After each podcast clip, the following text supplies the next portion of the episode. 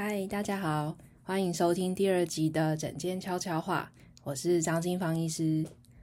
首先，很感谢大家对第一集的支持，大家的意见回馈我都有收到了。希望这一集大家也都能够给我一些回馈。如果以后有想要听到我在诊间悄悄话讨论什么样的问题，你都可以在下面留言告诉我哦。好，呃，今天我们要来讲年后转职的问题。好，这个问题在圣诞节讨论好像有一点奇怪。不过最近在诊间的确很常听到个案讨论说：“诶，医生，我要不要离职啊？”这样子的问题。也有一些人直接问我说：“医生，我是不是应该领完年终奖金就直接离职呢？”那离职之后，我究竟是该开始换新的工作呢，还是应该要休息一下？这是最近很常在诊间被讨论到的话题。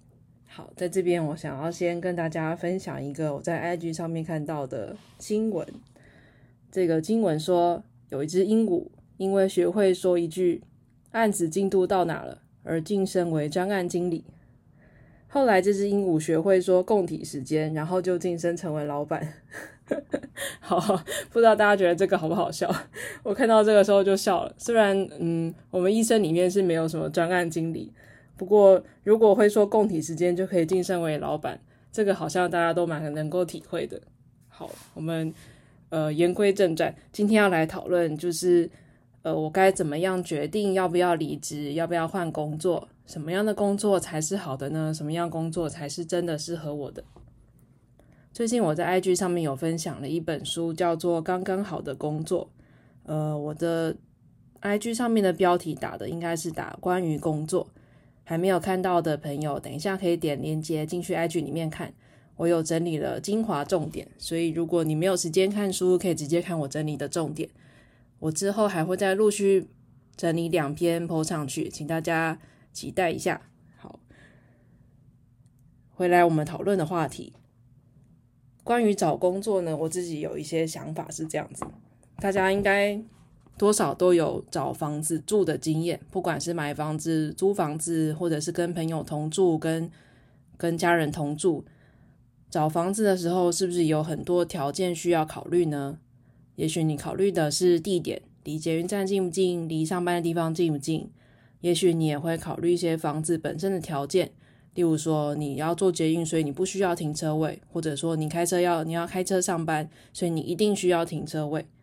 另外，就是有些人也很在意房子的通风、采光、格局，有几间房，有几间卫浴，厨房的是开放式的呢，还是封闭式的厨房？有没有阳台？能不能放洗衣机？讲到这边，大家应该可以多少有体会到，找房子是不是跟找工作有一些很类似的地方呢？找工作的时候，我们一样会设定一些心理的条件，例如说工作的环境、工作的内容、工作的薪水、老板的特质、这家公司的发展的目标等等。在设定这些条件的时候，如果你一次把所有的条件都列为第一优先，例如说哦，我要钱多事少离家近，三个条件通通同时符合，恐怕这可能不是健达出奇蛋，可以三个条三个愿望一次满足。找工作的时候，势必是要先想清楚什么东西对你是最重要的，哪一个条件你必须第一个先符合，符合了之后，你才能再依据下一个条件去筛选。也就是说，必须先列出你心里的优先顺序。注意，这边我强调的是自己的心里的优先顺序，而不是别人怎么看你这份工作。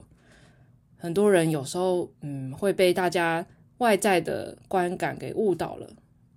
以为自己想找这份工作是因为自己喜欢，跟个案讨论以后才发现说啊，其实一开始找这个工作都是因为别人对我的期待，因为父母的期待，或者是外在社会的眼光对这个工作的尊敬或者是看法，其实很容易不知不觉影响我们对工作的判断。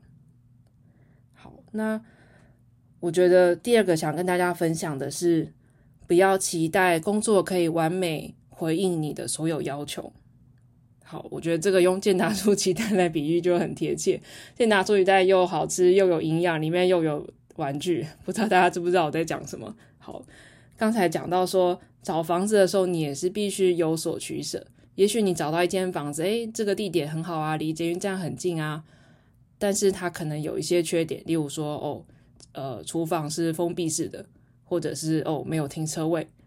这时候你是不是也必须做出一些取舍，来决定说这个房子其他的条件是不是足够好，好过于弥补它其他的缺点呢？好，所以我觉得刚刚好的工作里面想强调的就是这个重点，怎么样评估一个工作是不是足够好？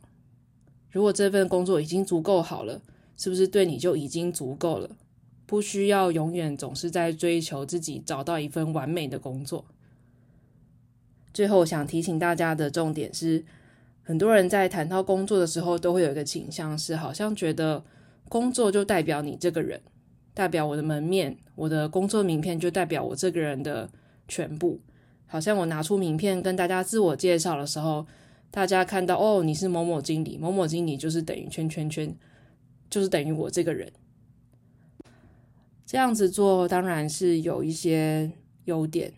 大家可能会知道说你是一个为工作尽心尽力的人，但是毕竟工作这件事情并不是全然你个人可以决定的，很多时候发生一些状况是外在的因素，或者是大家都无法预料或掌控的。例如前阵子新冠肺炎的时候，应该很多人的工作都因此受影响。